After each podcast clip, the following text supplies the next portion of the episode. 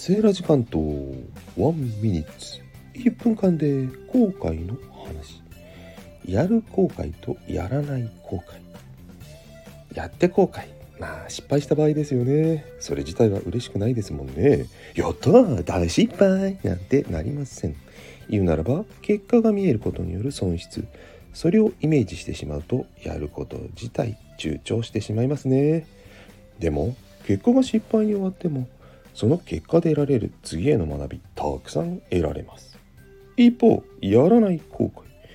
うまくいって果実を得られるチャンスだけでなく体験学習の機会すら放棄していることになります。